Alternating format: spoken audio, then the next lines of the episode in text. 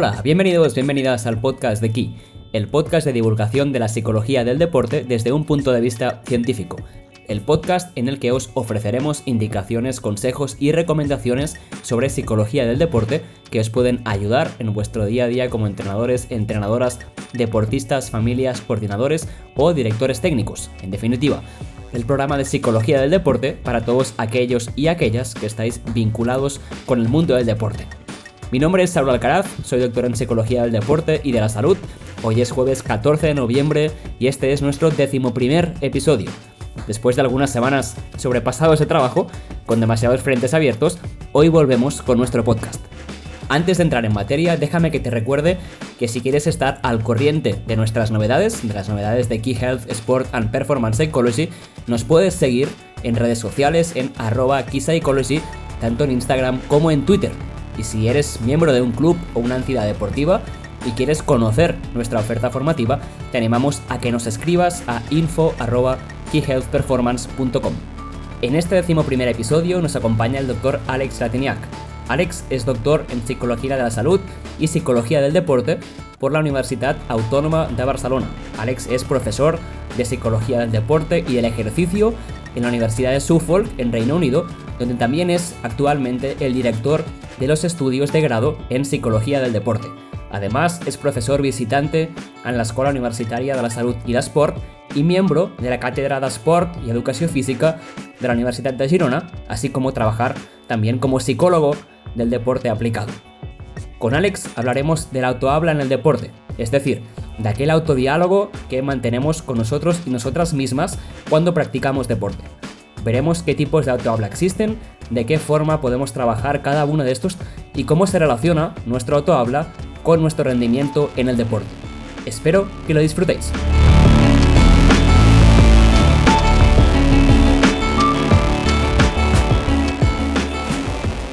Estamos aquí con el doctor Alex Latiniak. Alex, ¿qué tal? Buenas tardes. Gracias por acompañarnos en el podcast de aquí. Hola, ¿qué tal? Encantado. Alex, estás actualmente en, Suffolk trabajando en, el Reino Unido y también colaborando con la Universidad en Girona, con EUSES, con la Escuela Universitaria de Salud y la Sport de Girona. Cuéntanos un poquito en, qué punto estás eh, o en qué estás trabajando actualmente, cuáles son tus líneas de investigación, en qué trabajas a nivel aplicado, cuáles son un poco tus intereses en la psicología del deporte actualmente. Vale, vamos por partes. Yo trabajo en la University of Suffolk, es una universidad pequeña cerca de Londres. Soy director del, del grado en psicología del deporte y de rendimiento. En Inglaterra tienen un grado, igual que aquí en psicología o ciencias del deporte, ahí tienen uno en psicología del deporte. Al mismo tiempo, en Inglaterra y trabajo aplicado, nosotros tenemos una unidad de servicios aplicados y trabajamos con el Ipswich Town Football Club, que es un histórico del fútbol inglés, aunque ahora estemos en tercera división, pero sigue siendo una academia muy importante en cuanto a la formación de jóvenes futbolistas. Además, también hemos transferido lo que es la psicología del deporte a la psicología del rendimiento y estamos trabajando con British eh, Telecommunication que me parece son las 200 empresas más grandes del mundo y hacemos psicología de rendimiento con ellas. Aquí en Cataluña estoy trabajando con el, con el EUSES, tanto aquí en Girona como en, en Amposta.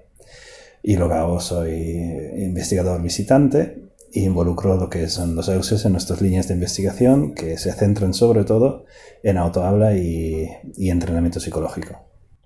Y de hecho, justamente sobre esto último es lo que venimos a hablar en el podcast de hoy. Gracias por sacar el tiempo, porque como hemos visto, pues te estás ligeramente ocupado en tu, en tu tiempo habitualmente. Si te parece, podemos empezar como siempre, como hacemos en el podcast habitualmente, por definir qué es la psicología del deporte. ¿Cuál es tu visión? ¿Cómo podríamos definir qué es la psicología del deporte? Nosotros hemos trabajado años en un concepto de psicología del deporte que podemos llevar a la, a práctica aplicada. Entonces, para nosotros, todo mi equipo, definimos la psicología del deporte por dos facetas. Una es una de comprensión y otra es de intervención. En cuanto a la comprensión, es nosotros, la psicología del deporte es una ciencia que intenta entender la relación dinámica entre el entorno de los deportistas, quiénes son, quiénes son los deportistas y qué habilidades tienen los deportistas para cambiar quiénes son. Es decir, variables ambientales, procesos psicológicos y habilidades psicológicas. Y la segunda parte del psicología del deporte, evidentemente, es la intervención. Y aquí para nosotros es muy importante distinguir, y creo que es lo que enriquece la psicología del deporte, que tanto usamos intervenciones de psicología para mejorar la práctica deportiva, como utilizamos la práctica deportiva para mejorar aspectos psicológicos de personas no deportistas. Perfecto, y que queda una definición realmente muy clara. Podemos pasar, si quieres, a profundizar en, en qué es el autohabla, que un poco el tema que hablaremos en el podcast de hoy. ¿Cómo se podría definir el autohabla? El autohabla tiene una definición bastante sencilla. Es cuando uno habla a sí mismo. Luego, el autohabla también es, tiene, tiene partes más complejas. Sobre todo distinguimos dos tipos de autohabla. Todos nosotros usamos autohabla. Aunque no hayamos trabajado con un psicólogo del deporte, aunque no queramos, no tengamos intención, nos hablamos a nosotros mismos. Es una parte natural, es una parte orgánica del ser humano. Por eso le llamamos autohabla orgánico, que es el autohabla que el deportista, la deportista tiene de forma natural. Luego la autohabla se hizo famoso en psicología del deporte por ser una intervención, que consistía en hacer personas repetir palabras clave para conseguir algún tipo de efecto sobre procesos psicológicos, como la atención, como la concentración o como la ejecución técnica. Yo he hecho mi tesis sobre la segunda parte, pero no es lo único de la autohabla. Hay una parte natural orgánica y una segunda parte que llamamos estratégica, que es la repetición estratégica de palabras claves que son predeterminados que no es el deportista que se las inventa mientras que practica deporte, sino antes de la práctica de deporte ya sabe el deportista qué va a decir y cuándo lo va a decir. Por eso llamamos autohabla estratégico. Dentro del, del autohabla orgánico, de hecho, si no tengo mal entendido, hay también dos categorías, ¿no? Que podríamos, o dos tipos de autohabla orgánico. Sí, hay dos tipos bastante importantes porque corresponden con formas que tiene nuestro cerebro de funcionar. Hay una forma más primitiva, más sencilla, que corresponde a la autohabla espontánea que son frases, que son expresiones o incluso conversaciones que tenemos en nuestra mente y que no siguen ninguna intención de autorregulación ni están controlados. Representan quiénes somos en un momento determinado, representan nuestra motivación, nuestras creencias, nuestras ideas, nuestras aspiraciones, nuestros sentimientos es una autohabla que tampoco necesitamos cambiar necesariamente. Es una autohabla que simplemente refleja quiénes somos. Queremos cambiar quiénes somos es otro aspecto, pero la autohabla en sí solo es un reflejo. En comparación con la autohabla espontánea está la autohabla dirigido, que corresponde a procesos cognitivos superiores, que han evolucionado mucho más tarde y que sirven para el control consciente e intencionado de quiénes somos. Son autorregulación. Ya son frases, incluso conversaciones que tenemos con mucha intención. Em, para poder cambiar los procesos psicológicos que se pueden eh, expresar a través de la autohabla espontánea. Es decir, cambiamos emociones, cambiamos motivación, cambiamos atención, pero intencionadamente. Justamente sobre, este, sobre esta relación entre procesos psicológicos y autohabla te vendría a preguntar, dado que esto está vinculado también con nuestro rendimiento, ya sea en el deporte, como decías antes también, en otros ámbitos vitales. ¿Cómo sería un poco, a grandes rasgos, esta relación entre autohabla tanto el espontáneo como el estratégico, digamos, y el rendimiento como elemento global o concepto global? Pues yo diría que el rendimiento, el rendimiento, es, visible, pero se compone por un conjunto de procesos psicológicos. Esos procesos psicológicos pueden expresarse, a través del autohabla espontáneo. Por ejemplo, la ansiedad influye el rendimiento y la ansiedad puede ser expresada a través de un autohabla espontáneo. Es muy importante que el autohabla espontáneo sirve para facilitar que nos damos cuenta de retos psicológicos que tenemos. Uno puede tener ansiedad, pero mientras que no la verbaliza con el autohabla espontáneo, es menos probable que sea consciente de que tenga esta ansiedad. Sigue influyendo sobre nuestro rendimiento a través de la tensión muscular, por ejemplo, pero no estoy consciente de ello, entonces no puedo autorregularla. La autohabla espontánea sirve para llevar esos retos psicológicos a conciencia. Una vez consciente, entra la autohabla dirigido, que sirve para manejar diferentes procesos psicológicos y mejorar el rendimiento. Para hacerlo eh, simple, tengo ansiedad, me digo a mí mismo, no creo que lo pueda conseguir, expreso esta ansiedad a mí mismo de forma espontánea, la conciencia lo, capta y el auto dirigido intenta dar una respuesta ayudando a otros procesos de autorregulación, diciendo cálmate o concéntrate o es normal tener miedo, que luego sirven para reducir esta ansiedad o para convertir esta ansiedad en algo que puede ser útil para el rendimiento. Volviendo otra vez al, al espontáneo, ¿qué factores pueden influir en que nos hablemos de una forma u otra a nosotros mismos? El auto habla espontáneo es una de las cosas que más mal se ha entendido durante años. Cuando un deportista decía, ah, tengo miedo a perder, o, se enfadaba y se insultaba a sí mismo, los psicólogos de deporte, pero también entrenadores y padres, siempre dijimos a los deportistas que dejaran de decir esas cosas. El auto habla espontáneo es un reflejo. Es decirle a alguien que cambie su auto habla espontáneo es como intentar explicarle a un reflejo que cambie de, vestimenta, sin decirle a la persona que está reflejada que cambie de, cómo está vestido. Lo importante no es cambiar el auto habla espontáneo, lo importante es cambiar los procesos que se reflejan a través del auto habla espontáneo. No sé si he contestado la pregunta, me he quedado aquí y estaba muy contento con mi respuesta. No además por, por, el, por, factores que condicionan un ah, poquito a nivel personal y a nivel social el, este tipo de autohabla. Sí, hay personas que tienen más tendencia a usar el autohabla y expresar sus procesos psicológicos a través de palabras. Es importante ver que no es la única forma de expresarlos. A puede ser a través de palabras, pero sociales. Hay personas que expresan quiénes son a través de la conversación con otros. Son personas que siempre hablan con otras personas. Y sirve esta habla social por lo mismo que la autohabla espontánea. Personas un poco más introvertidas tienen más tendencia a usar el autohabla porque mm, simplemente no les gusta tanto hablar con otros. Pero aún así, las personas introvertidas también pueden tener una preferencia por un procesamiento visual y se imaginan cómo están y se ven cómo están. Eso también tiene una gran dependencia cultural. Entonces, esos son procesos que predeterminan si tenemos más o menos autohabla espontánea. El contenido de la autohabla espontánea siempre está determinado con qué sentimos o quiénes somos en un momento, cuáles son nuestras creencias, cuál es nuestra motivación. También puede reflejar personalidad, puede reflejar actitudes. Mm, entonces, no es que tanto que sean antecedentes, es que la autohabla es aquellas cosas. El autohabla puede ser una parte de la emoción, la autohabla espontánea puede ser parte de la motivación, la autohabla espontánea puede ser parte de la personalidad. Perfecto. Antes hablábamos justamente de la importancia de tomar conciencia de este autohabla espontáneo para generar un poco la estrategia de autohablo más estratégico. ¿Qué tipos, a grandes rasgos, existen de autohabla estratégico y hacia dónde se podría dirigir cada uno de ellos? Vale, yo creo que el autohabla funciona muy similar que todos los demás, el autohabla estratégico funciona muy similar que todos los demás estrategias de autorregulación. La primera división que deberíamos hacer son las estrategias dirigidas a la, aceptación personal y otro es al cambio. Es decir, solo porque tengamos un reto psicológico, es decir, algún proceso psicológico que sea negativo, una autohabla espontánea que exprese algo negativo, no necesariamente tenemos que cambiarlo.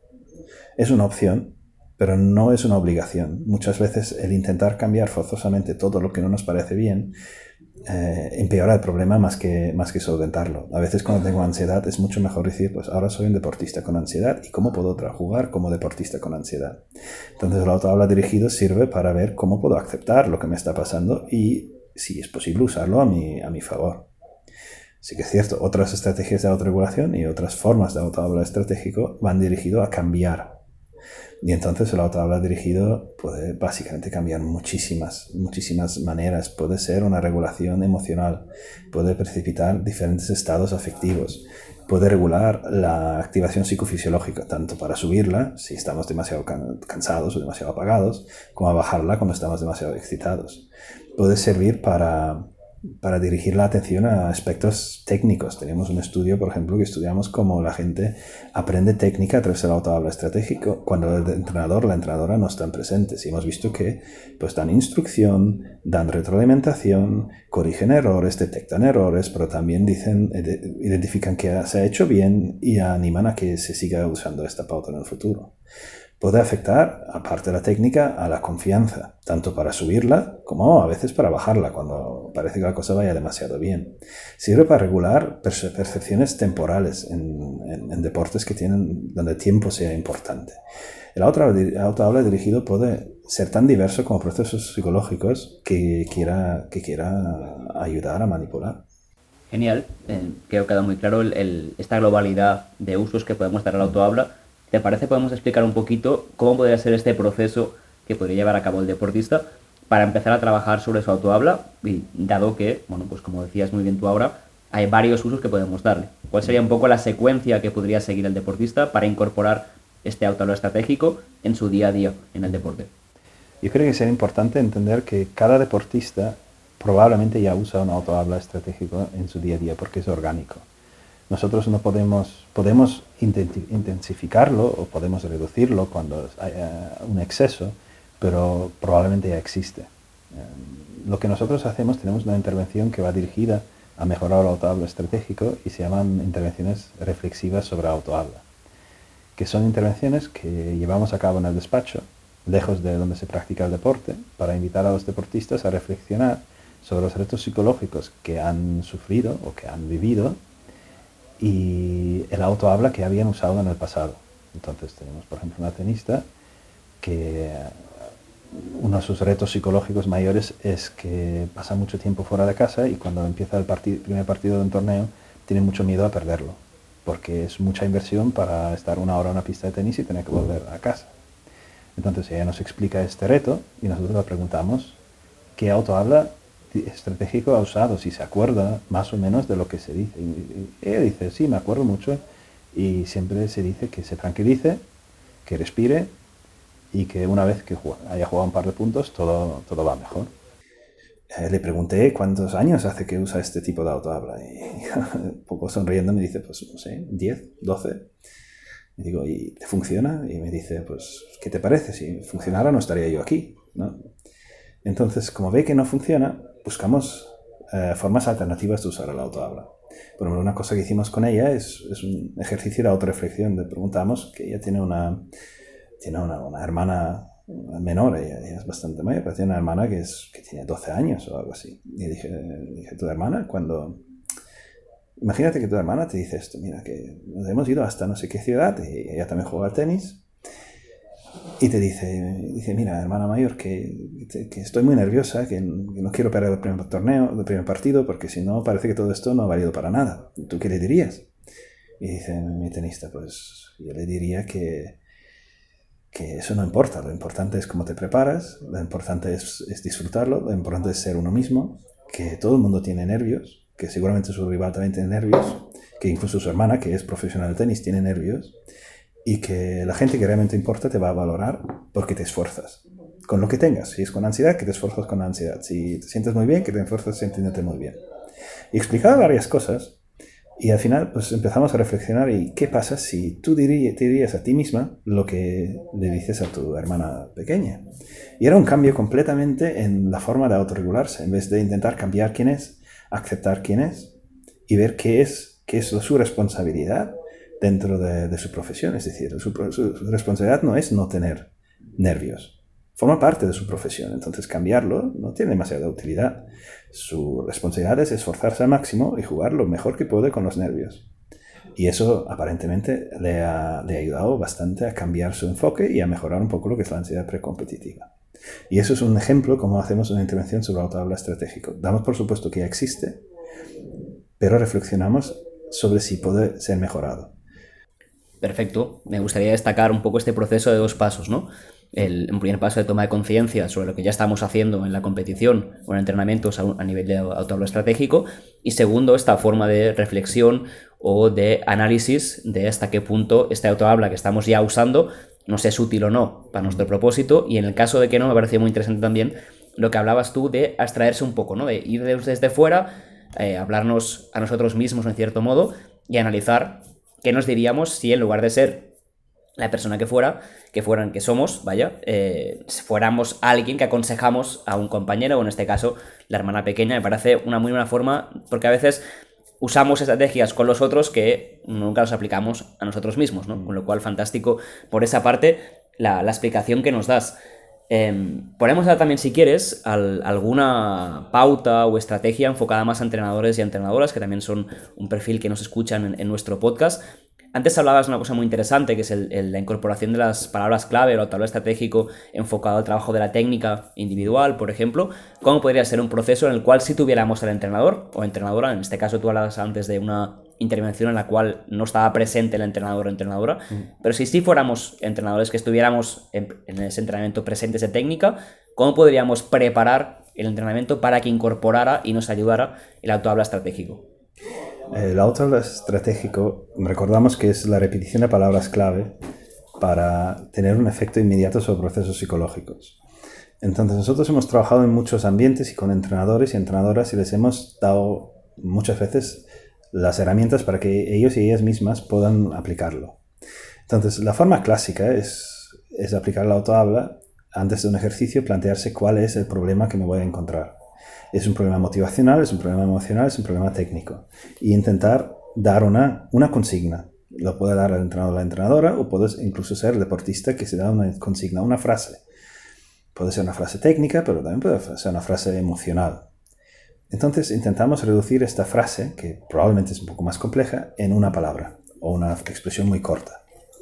Y esa palabra, esa expresión más corta, entonces le pedimos al deportista que la repita en momentos estratégicos durante la, durante la tarea.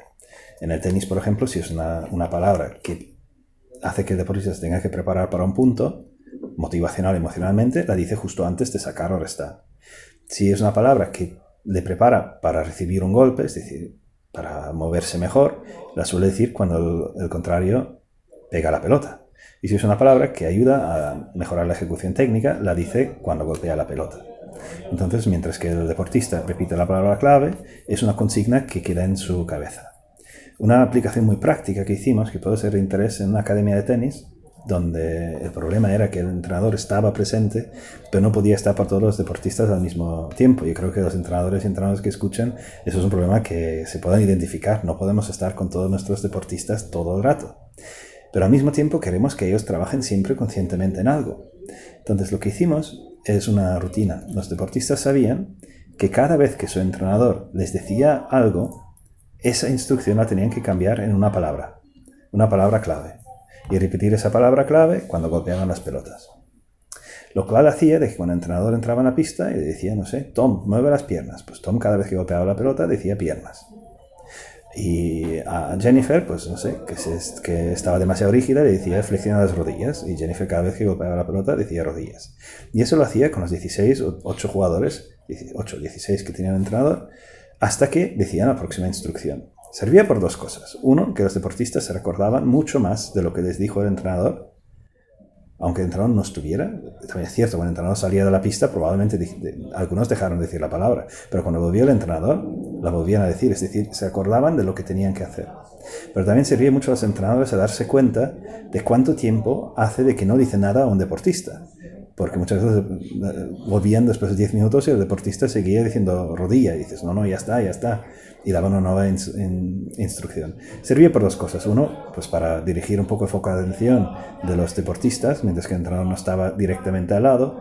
Y dos, para que el entrenador o la entrenadora se diera cuenta en qué está trabajando el deportista y cuando hace falta también cambiar un poco la instrucción con la que tiene que trabajar. Perfecto. Sería en cierto modo el hecho de reducir esta corrección a la palabra clave es destacado el, momento en el cual se dice la palabra clave en función del tipo de corrección que estamos incorporando. ¿Qué otras características podríamos eh, tener en cuenta para preparar las palabras clave? ¿Cómo deberían ser? ¿Nos vale cualquier palabra clave o cómo deberían, deberíamos pensarlas o plantearlas? Eh, primero de todo, las palabras tienen un significado diferente para todo el mundo. Entonces, sobre todo cuando se trata de palabras motivacionales y emocionales, es más, vale más que sea el mismo deportista que se ponga esta palabra clave. Entonces yo he tenido cosas tan normales para animarse que alguien dijo a tope y tenía un niño pequeño que iba por la pista de tenis gritando pizza, porque es aquello que le animaba. Luego las palabras claves tienen que ser cortas y fonéticamente ajustadas a la ejecución de la tarea. Si es una tarea que necesita mucha fuerza, tiene que empezar con, con una vocal muy fuerte. No podemos empezar una palabra suave cuando tenemos que expulsar mucho, mucho aire para, para, para hacer fuerza tienen que ser cortas, no deberían de disrumpir el flujo natural del aire. Una pregunta muy importante es si se dicen las palabras clave en voz alta o no. Depende de lo que queremos conseguir. En la academia de tenis queríamos conseguir de controlar un poco la atención de los deportistas, entonces era útil que se la dijeran en voz alta. Mis, tenistas profesionales, mis futbolistas ahora de, de, en Inglaterra, me preguntan, alguna vez que trabajamos con autohabla, tengo que decir la, la palabra en voz alta, digo, lo que tú quieras porque al final em, ellos pagan por un, por un, servicio y si al final me quieren mentir y no utilizarla, pues están en su derecho. Entonces, cuando se puede, siempre dar elección a los deportistas, hacerles partícipes en la elaboración de palabras claves y en la mayor medida posible, porque eso promueve lo que seguramente también se ha hablado en otro momento, la sensación de motivación autodeterminada para el uso de las palabras clave. Sí, exacto. El hecho de que el deportista participe en esa negociación de palabras clave y pueda ser autónomo en esa elección, desde luego, como dices Alex, favorece este tipo de motivación, que es al final, como sabéis, ya hemos escuchado, de hecho tenemos el episodio 4 del podcast enfocado a este tipo de motivación, es el que favorece eh, si es el deportista autónomo en el entrenamiento, favorece que se desarrolle motivación autodeterminada. Hemos hablado de brevedad de las palabras clave, hemos hablado de que estén vinculadas con el objetivo que queremos trabajar, fonéticamente también vinculadas con ese objetivo, y en el timing de, de hacerlo. Otro aspecto importante también de las palabras clave es el hecho de decirlas en voz alta o de forma cubierta, o sea, de forma personal, digamos. Sobre esto creo que es importante destacar que a veces si queremos incorporar el uso de la técnica, puede ser interesante que sea en voz alta, mm, sobre todo si somos entrenadores y entrenadoras, para ver si esa palabra clave se está usando a lo mejor o no se está usando. Em, paralelamente con esto, creo que también es importante, Alex, el hecho de incorporar esta técnica o este, este proceso en la globalidad de la preparación psicológica de los entrenamientos. Antes hablábamos de esta diferencia entre autohabla estratégico y autohabla, más de tipo reflexivo. Hemos dado ejemplos en estos últimos minutos sobre autohabla más enfocado de forma estratégica.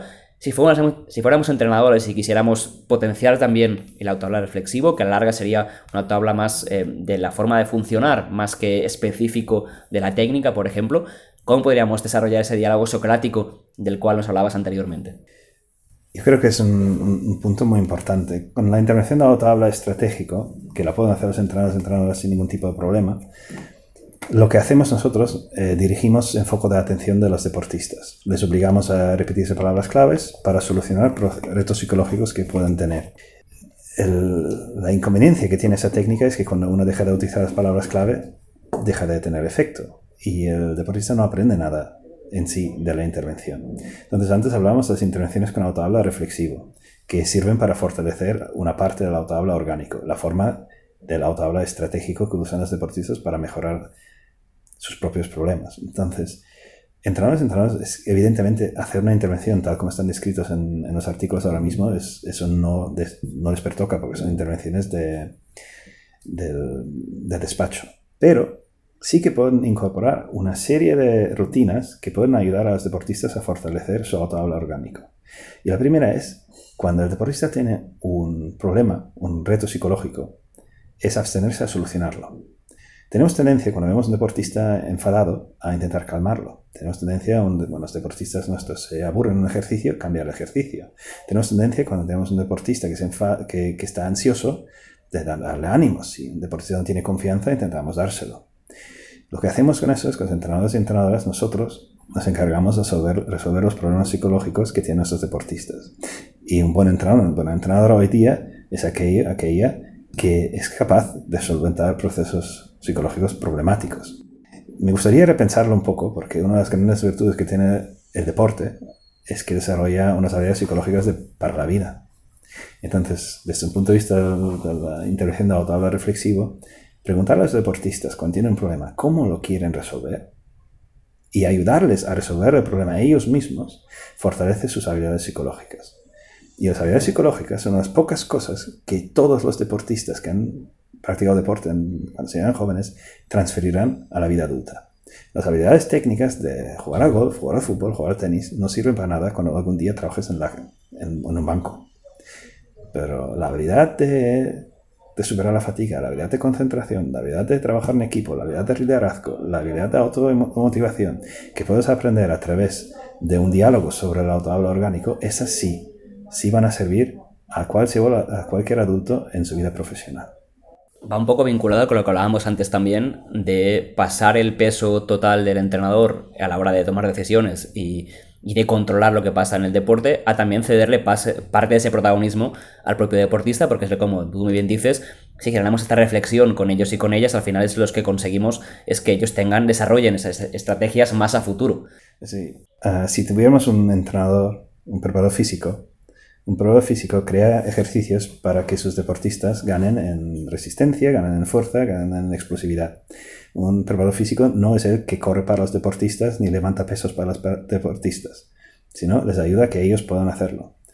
Un psicólogo del deporte debería hacer lo mismo. Debería crear un entorno en el cual hay ejercicios, hay tareas, y las tareas a veces son preguntas que hacen que los deportistas levanten sus pesas eh, psicológicas y se afronten con sus retos psicológicos para que esas habilidades psicológicas se, hagan más fuertes.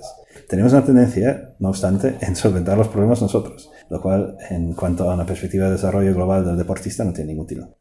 Desde luego es un enfoque eh, también mucho más complejo para los entrenadores porque en lugar de ir siendo reactivos implica una carga mucho mayor a la hora de preparar entrenamientos para que se den aquellas condiciones de, carga psicológica, podríamos llamarlo así, que los deportistas van a poder desarrollar esas estrategias, con lo cual es más, más tiempo de preparación, pero desde luego mejores resultados. Nosotros trabajamos con los entrenadores y muchas veces tienen problemas cuando les explicamos esto. Y suelen entender, suelen verlo como algo importante y nos preguntan esto. ¿Y ahora qué tengo que hacer? Mañana cuando voy a entrenar, ¿qué tengo que hacer? Nosotros les proponemos siempre dos cosas.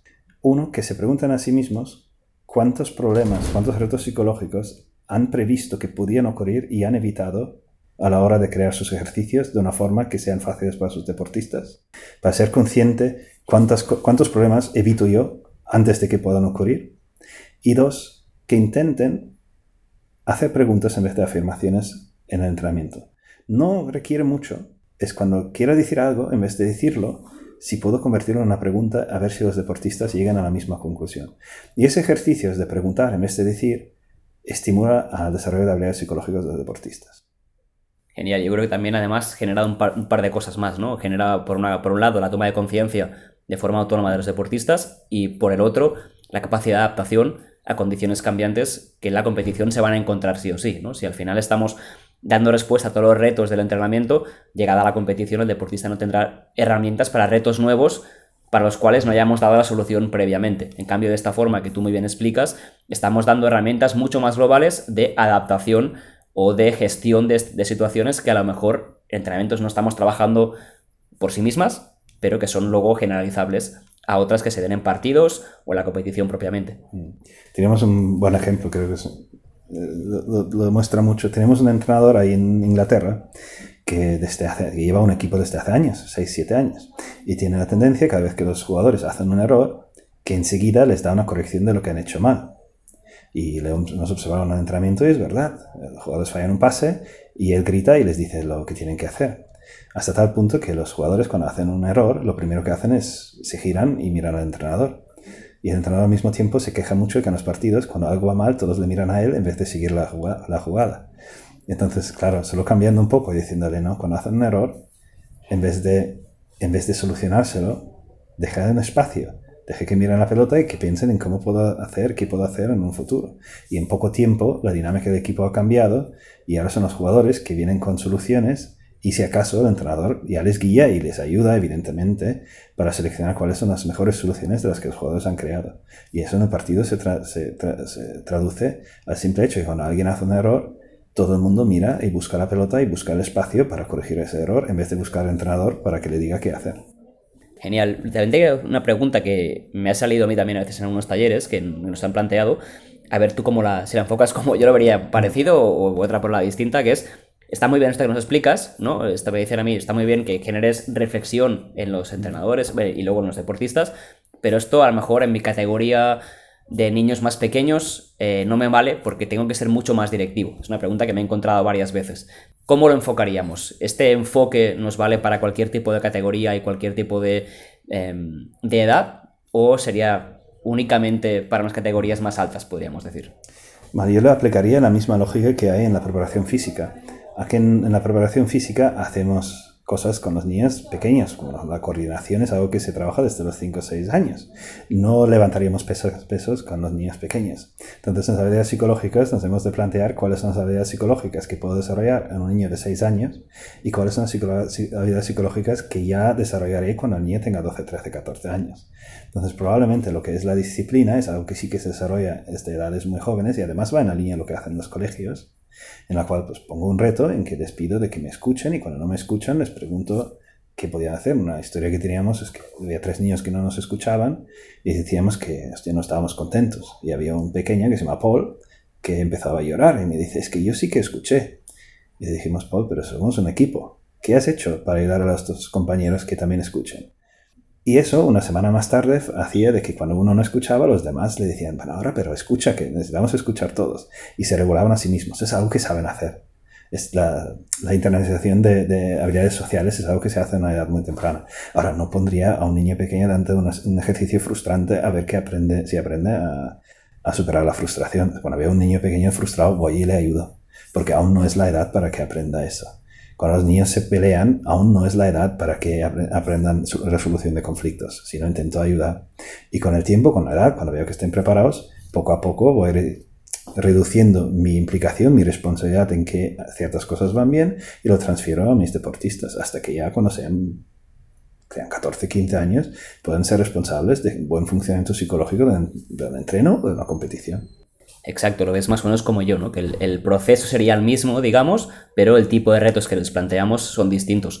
Pero a veces me sorprende eh, escuchar como que a los niños más pequeños casi que no hay que preguntarles ni tenerlos en cuenta porque son demasiado pequeños y justamente es todo lo contrario, ¿no? Tienen una experiencia porque al final ellos son los que viven el deporte mm. y también a lo mejor con los matices que, que, explicabas tú, de obviamente pues eh, guiarlos un poco más a lo mejor, pero también tener mucho, muy en cuenta su punto de vista o su proceso de trabajo de habilidades psicológicas, sea la edad que sea, y sobre todo pues controlando esta carga psicológica, ¿no? En los retos que les planteamos, pero vale, digamos, en resumen, para todos y todas, independientemente de la edad, siempre y cuando seamos capaces de adaptar el reto que les planteamos en cada uno de los casos.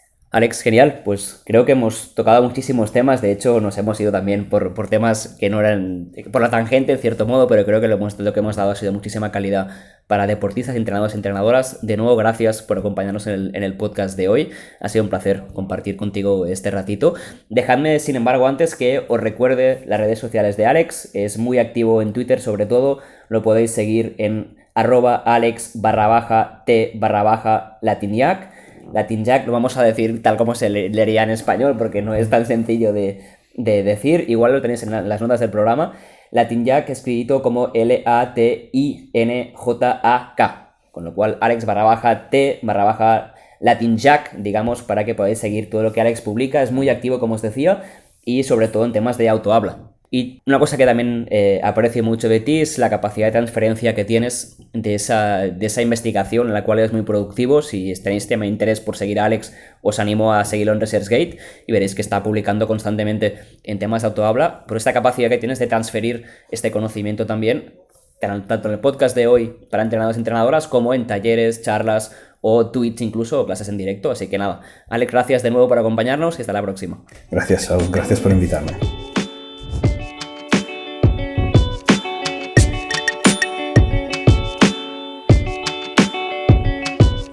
Y hasta aquí este decimoprimer episodio de nuestro podcast. Si te ha gustado, si te ha parecido interesante lo que hemos comentado con el doctor Alex Latiniak, estaremos encantados de que lo compartas con cualquier persona de tu alrededor que crees que se puede beneficiar de escuchar este episodio sobre autohabla y rendimiento. Y también que lo compartas en redes sociales. Nos puedes seguir, como sabes, en arroba tanto en Instagram como en Twitter. Y si tienes cualquier pregunta, cualquier duda sobre este episodio o sobre cualquier episodio de nuestro podcast, estaremos encantados de respondértela también a través de redes sociales. Nos escuchamos dentro de 15 días en el próximo episodio de nuestro podcast. Gracias por estar al otro lado, por apoyarnos y hasta entonces.